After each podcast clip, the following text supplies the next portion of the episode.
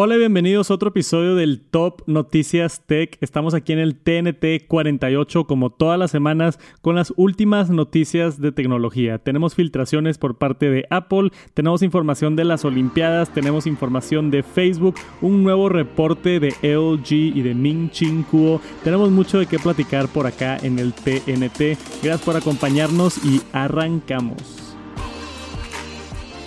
Y el primer reporte es un reporte de nuestro amigo Mark Gurman por allá en Bloomberg, que siempre nos está reportando en los futuros productos y futuros lanzamientos de Apple.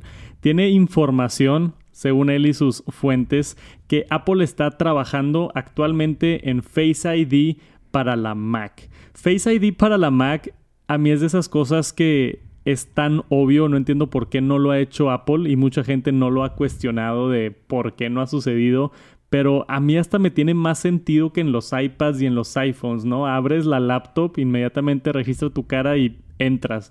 Entonces, no, sé si es una limitación de espacio porque las tapas de las MacBooks están bastante delgaditas, pero yo sé que es algo que me interesaría a mí. Y acá Mark Gurman dice que van a implementar Face ID, están bien como invertidos en el ecosistema de Face ID, lo quieren poner en todos los productos, en el resto de los iPads que quedan que no tienen Face ID lo quieren incluir y en toda la línea de Mac también. Entonces esto incluye futuros MacBooks y futuras eh, iMacs también. Aunque hace poquito tuvimos la actualización de la iMac, yo creo que eventualmente vamos a ver una iMac con Face ID. ¿Quieres ver Face ID todas las cosas, sí o no, Jera?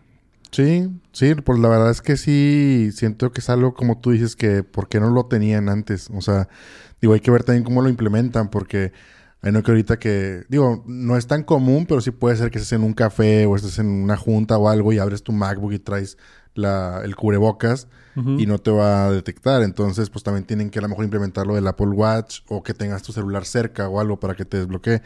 Pero está interesante.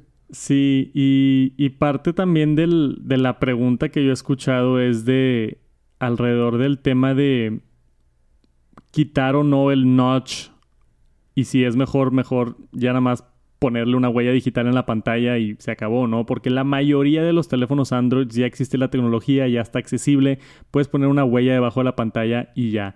Pero Apple está como, como terco, ¿no? Con Face ID Creen que creen ellos que es una mejor forma de autentic ¿Cómo se dice? Autentificar. Acabamos de empezar y ya estoy inventando palabras, Gerard.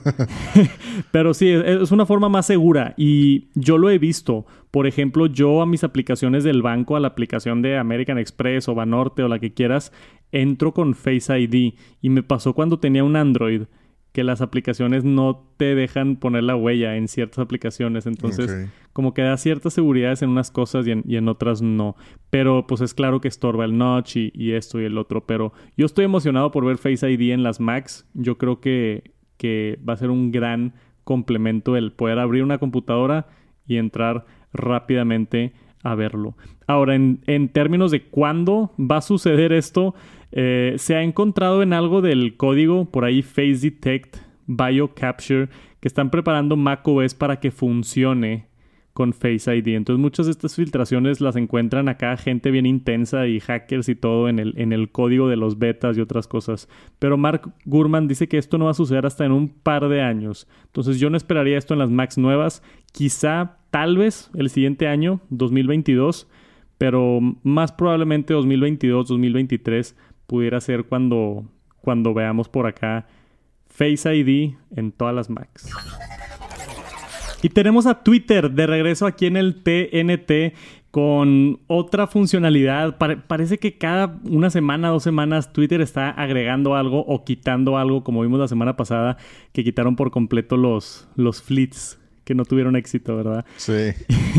y ahora eh, eh, hay reportes y ya se vio, y ya se hizo un documento oficial.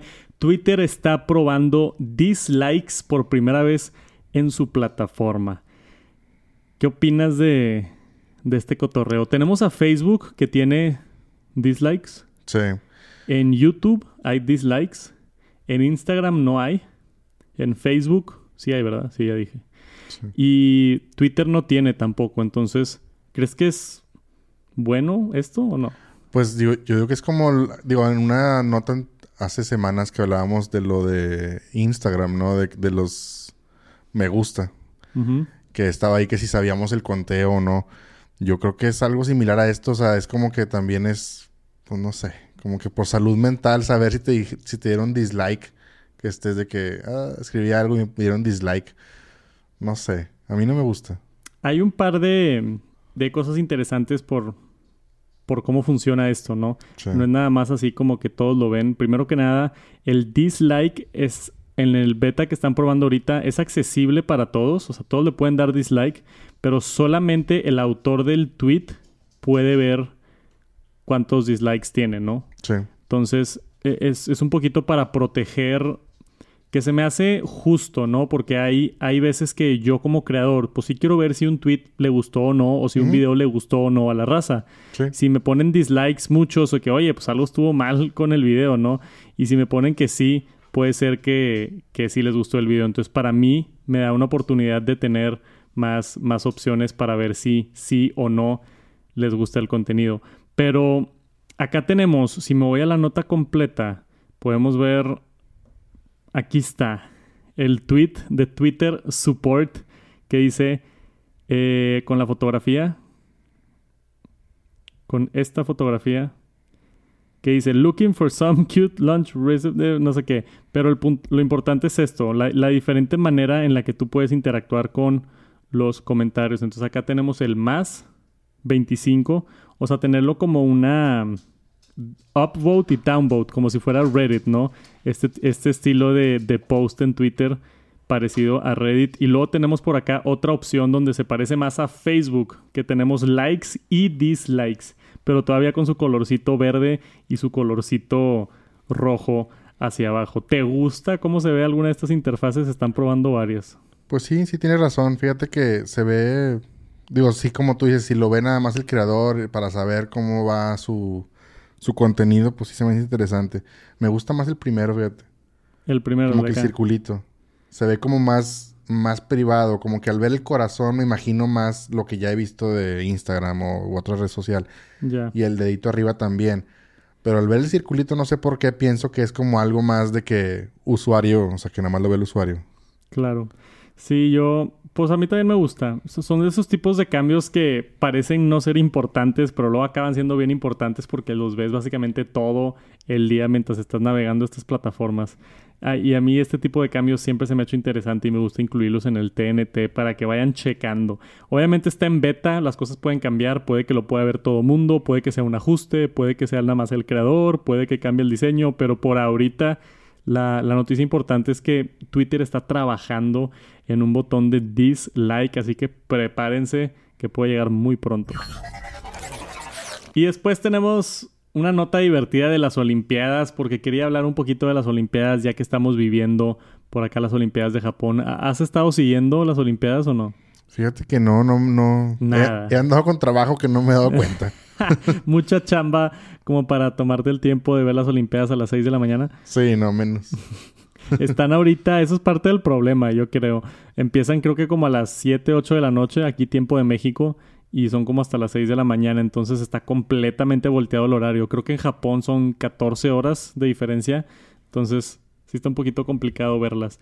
Pero está interesante, yo he visto algo de karate, he visto la primera vez que hubo competencia de, de patinetas, skateboarding. Estuvo bien interesante. Pero quería hablar un poquito de tecnología en las Olimpiadas.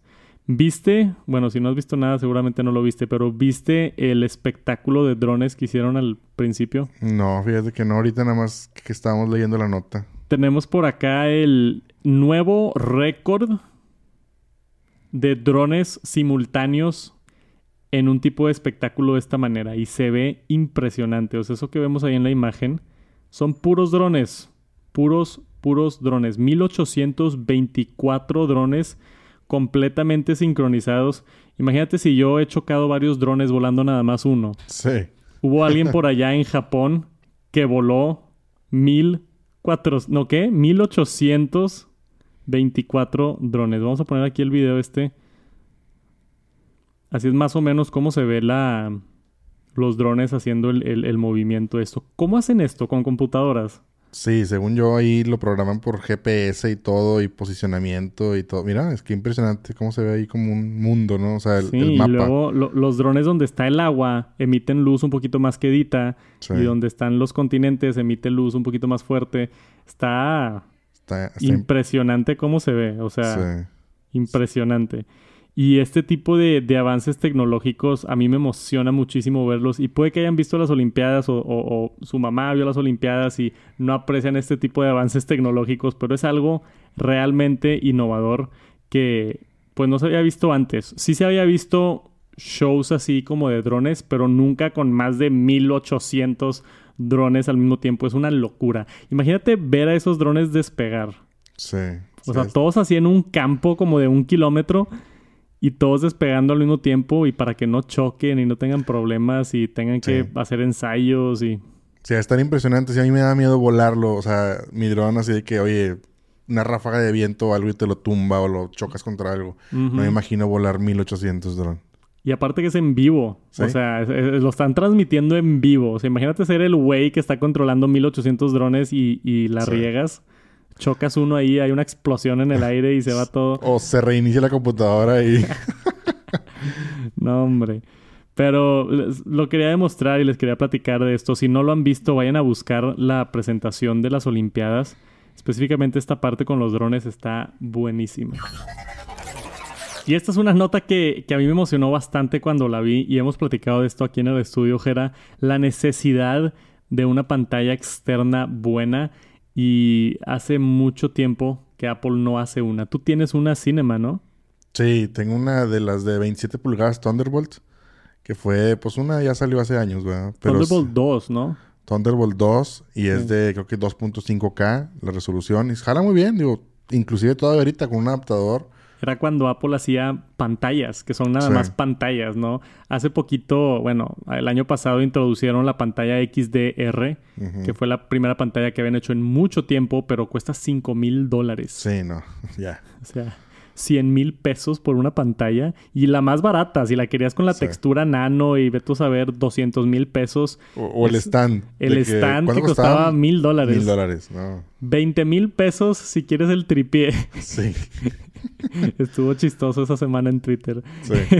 Pero parece ser o nos indica este rumor acá que tenemos en, en Mac Rumors, cortesía de 9to5 Mac, nos platica de una futura pantalla con un procesador A13. Entonces, no nada más una pantalla externa, seguramente con una muy buena tecnología. Si llegan a poner algo acá como mini LED, como lo que tuvo el nuevo iPad, no hombre, esta cosa va a estar impresionante. Puede que no sea mini LED y sea un poquito más modesto Apple para bajar el precio y demás, pero estaría increíble si sí si, sí lo logran hacer mini LED. Seguramente va a ser Thunderbolt, yo creo. Bueno, igual y no, porque las M1 ya como que se han deslindado un poquito de, del marketing de Thunderbolt, porque Thunderbolt técnicamente es de Intel, ¿sí sabías? No, fíjate, no O sea, sabía la, eso. la marca Thunderbolt es de Intel. Entonces Órale. Apple como que ha estado evadiendo en su marketing Mm, mencionar. Thunderbolt porque es de, es de Intel. Dato curioso allá para todos los que nos escuchan en el TNT. Em, esta pantalla tiene un procesador A13, que es lo, es lo importante. Entonces, ¿qué, ¿qué pudieras hacer con un procesador en tu pantalla? Aparentemente va a ayudar más o menos como un GPU externo, donde tú le conectas tu computadora y te puede dar algo de recursos la pantalla. Entonces, si estás editando un video y estás haciendo diferentes tareas, puede ser que una de esas tareas las haga la pantalla directamente con el procesador de la pantalla para no ahorrar como espacio de computación en tu propia computadora. ¿Te interesaría algo así? Sí, definitivamente suena interesante. Sí, sí, puede ser llamativo porque así, y obviamente hay que ver las capacidades de, del GPU que ya vaya a traer, ¿verdad? Del procesador y todo, pero sí, pues es como si de alguna manera pudieras tener como, pues sí, como si fuera una segunda computadora o un proceso de render o algo que estás, oye, vas a dejar varios videos y los dejas ahí y puedes compartir, este, pues el procesador. Sí, suena interesante. Darle un punch ahí a tu, a tu máquina. Sí, o mínimo para encargarse de tareas como, pues por ejemplo, mandar todos los, los píxeles a la pantalla Ajá. externa. Sí, de hecho, inclusive eso, o sea, si tienes tres pantallas, oye, mínimo no le das, no, no, este, se esfuerza tanto la máquina, la tarjeta de video de la máquina en emitir esa imagen. O sea, sí está interesante. O sea, sí puedes mantener todos los recursos de tu computadora 100% en hacer el trabajo que quieres hacer. Exacto. Y la pantalla le da poder básicamente solita con su propio procesador. Sí. Puede ser algo, algo interesante. A mí también me, me interesa mucho. Eventualmente si cambio a la MacBook Pro de 16 pulgadas, la nueva que va a salir, que estoy bien emocionado porque ya salga, seguramente me va a encantar tener una de estas pantallas externas. Sí. Pero no tenemos fecha de lanzamiento, ni en rumor, ni nada. Entonces, cuando no nos dan fecha de lanzamiento, eso quiere decir que falta mucho tiempo. Hay veces que los rumores dicen de que, hey, en uno o dos años, ¿no? Pero más allá de eso, nunca nos dan fechas porque pues no saben. Y cuando no saben es porque faltan muchos años para ver algo así. Pero al menos está interesante saber que Apple está trabajando en esto y lo podemos esperar en el futuro no tan cercano. Oye, pues ¿cómo ves esta nota interesante que me encontré por ahí? Facebook se gastó 23.4 millones de dólares en la seguridad personal de Mark. Creo que sí la había visto ahí en... No, me acuerdo de qué página es esta Engadget, ¿verdad? Sí, sí, sí. Sí, es algo ridículo. No, no puede ser 23.4 millones de dólares no en la seguridad de Facebook, no en la seguridad de sus empleados, no en la seguridad de... Eh, eh, en Mark Zuckerberg. O sea, en básicamente esos gorilas que son guardaespaldas que te siguen a todos lados y seguramente en, en, el blindaje de carros y, o sea, en todos esos temas es demasiado, demasiado, demasiado dinero. O sea, es una cantidad estúpida. Que digo, seguramente si Mark Zuckerberg está en la calle ha de tener mucha gente que lo molesta y, jet privado a todos lados, obviamente, y trata de interactuar con la menos cantidad de gente posible. Pero ves algo así y dices, ¿por qué? O sea, con... Yo creo que con un millón es suficiente, ¿no? ¿Qué, tipos de guardias tiene Mark Zuckerberg como para llegar a estas cifras, ¿no? Y tenemos ejemplos de otras cifras, ¿no? De otra gente. Sí, ahí tenemos abajo, este, digo, comparando, creo que venía ahí, por ejemplo, Tim Cook. Creo que era, ¿cuánto? 470 mil dólares. 470 mil dólares. Es demasiada diferencia. Digo, obviamente, pues son dos personalidades grandes en la industria de la tecnología como para que haya tanta diferencia. O sea, Tim Cook con medio millón y Mark Zuckerberg con 23 millones. Sí. O sea, una diferencia de 50 veces más. Sí. O sea, tiene ahí un ejército personal, literal. Tenemos por acá al CEO de Lyft con 600 mil. El CEO de Uber con 850. Tenemos al de Snapchat 1.6 millones. El de Oracle 1.7 millones. Y John Zimmer, el de Lyft 2.06 millones. 5.4 millones el de Google, este Sundar Pichai. O sea, todos están de 5 millones para abajo. Y por alguna razón, Mark Zuckerberg se gasta 23 millones. Sí, quién sabe en qué. O eso dice, ¿eh? Mm. A lo mejor ahí hay filtración de... Sí, oye, eh, le pagué 6 millones a mi guardia y, y nada más le dio uno y se clavó 5. No, hombre, esa raza es experta en evadir impuestos, ¿no sabes? Sí, puede ser, ¿eh? Lo acabamos de, descubrir. ¿Quién sabe? Igual ya tienen allá por allá un reporte como que más desglosado en qué se gastó ese tipo de cosas, pero son cifras que nunca habíamos visto y es bien curioso verlo, ¿no? El, el entiendo que te tienes que gastar algo en seguridad, es obvio, si eres una, no sé, persona importante política o este dueño de una empresa importante pero 23 millones es una estupidez. Dice por acá que el total de todos los CEOs de Silicon Valley es 46 millones. O sea, Mark Zuckerberg es la mitad la de mitad. sí, sí. La mitad. Tim Cook bien modesto con sus 400 mil dólares, míralo. Sí. Qué buena onda, qué buena onda. Que se andan gastando tanto dinero y unos acá sufriendo, ¿verdad? Llorando. sí, sí, sí. Pero por ahorita eso es todo. Nada más un dato interesante por acá en el TNT. Y tenemos después el anuncio de la nueva máscara de LG para la época pandemia, post pandemia, ahora que todos estamos utilizando máscaras. Yo siempre dejo una por ahí en el carro, de esas de doctor, y es la que uso siempre. Eh, ya, ya agarré el hábito después de un año y medio de bajarme del carro y ponerme mi máscara y subirme al carro y quitármela. Pero LG quería mejorar la experiencia. Hemos visto una de Razer también que vimos hace tiempo, ¿te acuerdas? Sí. Con una propuesta de unas luces bien interesante. Esta de LG tiene un micrófono incluido, bocinas, o sea, para poder hablar mientras tú tienes la máscara puesta, los micrófonos agarran tu voz y la expulsan a través de las bocinas que tienen en el exterior. Entonces ya no ya te van a poder escuchar bien con una máscara y aparte tiene un purificador de aire hecho a la medida para, para esta nueva LG, ¿qué dice? Voice on Technology. Entonces, e, el enfoque aquí es poder hablar, ¿no? El poder Sí. que te entiendan o que te escuchen. O sea, quizá y esto no es para el día al día, pero ponle tú una aeromoza o una mesera en un restaurante o un mesero o tu Uber o gente así de servicio igual y no les entiendes bien porque tienen el tapabocas puesto y no se lo pueden quitar por, por higiene y por políticas de la empresa y otras cosas. Ahí es el caso donde yo veo este tipo de producto. ¿Se te ocurre algo más? Sí, no, pues definitivamente eso. O sea, digo, a mí me llama un poquito más la atención el purificador de aire, como que sí sientes después de usarlo mucho tiempo. A mí que me ha tocado trabajar de repente, no sé, 10 horas y no me lo quito porque estoy en una grabación o algo, Ajá. llega el punto en el que ya te sientes asfixiado. Entonces, pues si, si realmente te purifica y sientes un alivio en cuanto al lo mismo que estás respirando, está interesante. Y lo de este, la bocina y todo, pues también, como tú dices, de repente, pues no sé, no te, no te hace entender porque te tapa aquí. Claro. Pues, es buena. Dice aquí que dura 8 horas con esa batería que tiene, 8 horas de uso de esta máscara. Y ahora no nada más vas a cargar tu iPhone en la noche, sino tu máscara también. Ándale. Es otro. Digo, espero que traiga USB-C porque si no, no te va a gustar. Sí, no, si no, no lo compro ni... si no tiene USB-C, se cancela. Sí. Se cancela.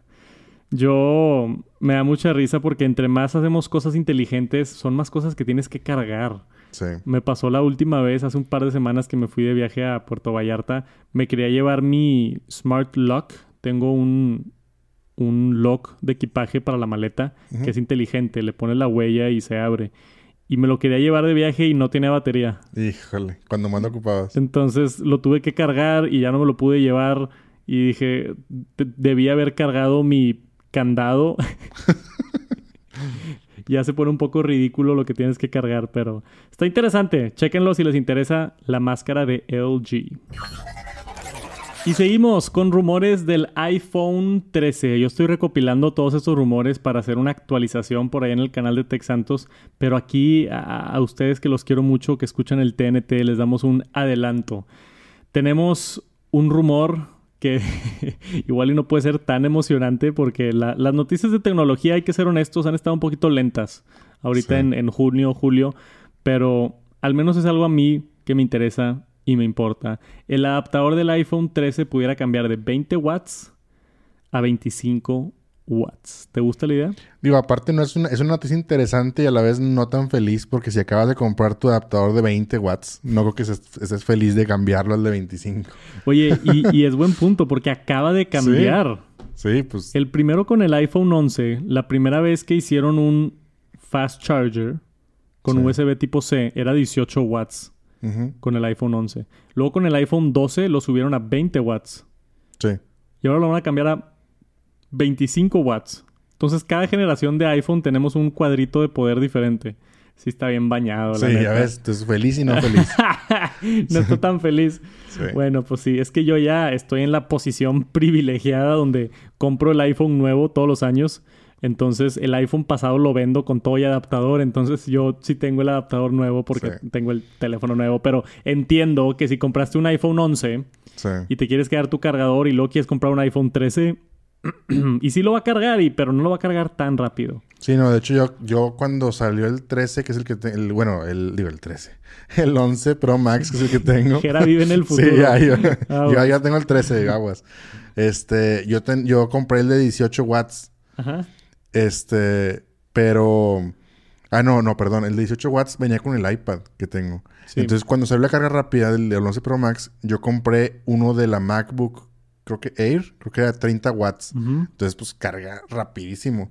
Y luego ya lo cambié al de 18 para no forzar tanto ahí el iPhone con los 30 watts. Pero pues ahora que viene la carga rápida, pues a ver cómo, Digo, otro cargadorcito que, que comprar, ¿no? O sea. Digo, es, es un poquito o sea, 20 a 25 watts, creo que sí es una diferencia considerable. Tampoco es un cambio así como que muy drástico. De 18 a 20 watts, para mí no fue tanto problema. Nada más como que te da ansia ver el número de 20, ¿verdad? Pero, y creo que está sucediendo lo mismo con 25 watts. El adaptador de corriente actualmente de 20 watts cuesta 20 dólares. Entonces, seguramente lo va a reemplazar y ahora va a ser de 25 watts por 20 dólares. Dudo que le suban el precio al adaptador de corriente, pero nunca sabes con Apple. Puede que nos sorprendan con el adaptador Pro Max. y que cueste 80 dólares. No, hombre. y lo voy a tener que comprar para hacer una reseña y moquear pobre otra vez. el ciclo de la vida de un tech youtuber, Gera. Pero vamos a ver qué sucede. iPhone 13, este tipo de rumores son un poquito más escasos. Yo creo que ya tenemos casi toda la información de iPhone 13. Faltan un par de detalles. Vamos a ver qué sucede, pero por ahorita ya tenemos casi, casi la imagen completa del siguiente iPhone. Y para toda la gente que me ha estado preguntando por allá en los directos, por fin tenemos información de la MacBook Air 2022, el siguiente modelo de MacBook Air. Claro que ahorita tenemos la versión M1 que ha tenido mucho éxito. Yo la usé, yo la utilicé un rato, hice una reseña aquí en el canal. Mi papá se acabó comprando una MacBook Air M1 y la disfruta muchísimo. Él tenía una MacBook del 2010 Órale, entonces sí fue un, fue un salto grande. un salto grande, ¿no? Mi papá es de esos un poquito más tradicionales que no cambia su computadora hasta que se le salga la tuerca naturalmente.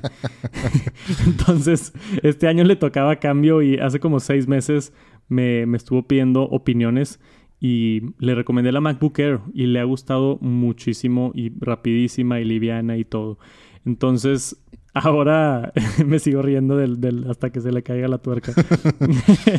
Ahora tenemos información de, Yo creo que probablemente la MacBook más popular que vende Apple es la MacBook Air. Y la versión 2022 va a tener un ligero rediseño, pero más importante que todo, tenemos este reporte de Kuominchi, Mini LED.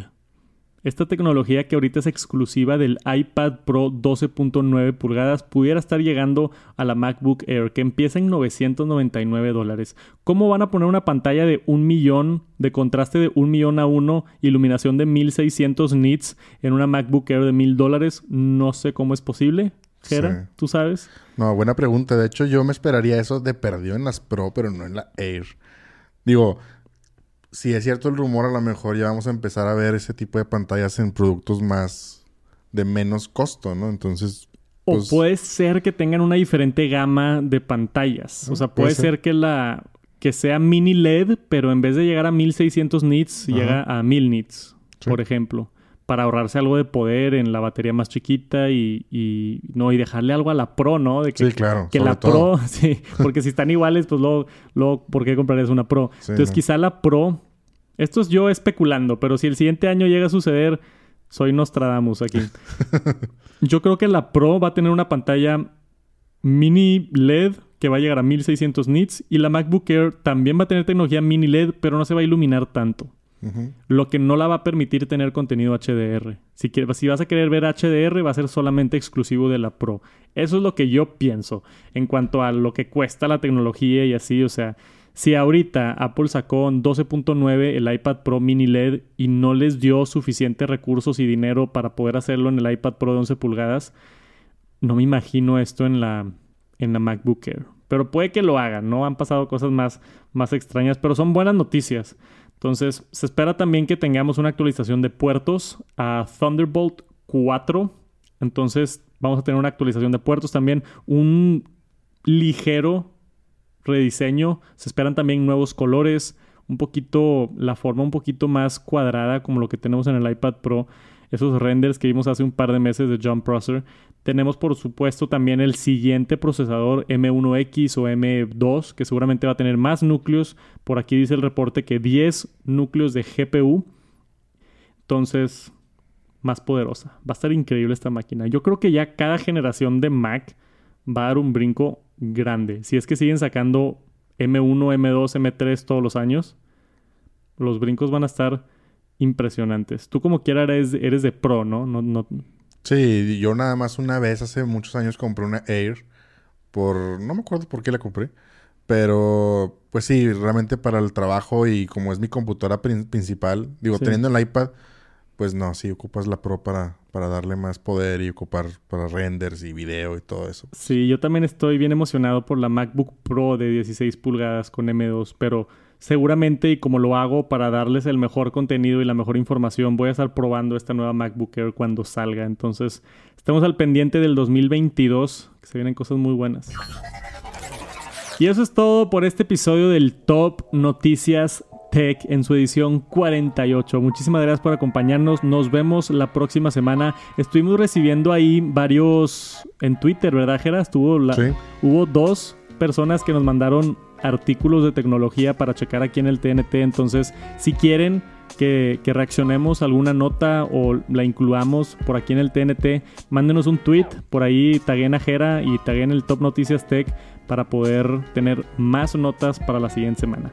De todas maneras, por aquí nos vemos. Si nos están escuchando por allá en Spotify o en Apple Podcast, les mandamos un saludote también a la raza que no está en YouTube. Suscríbanse, like, todos los botones. Gracias por acompañarnos y nos vemos la próxima semana. Peace.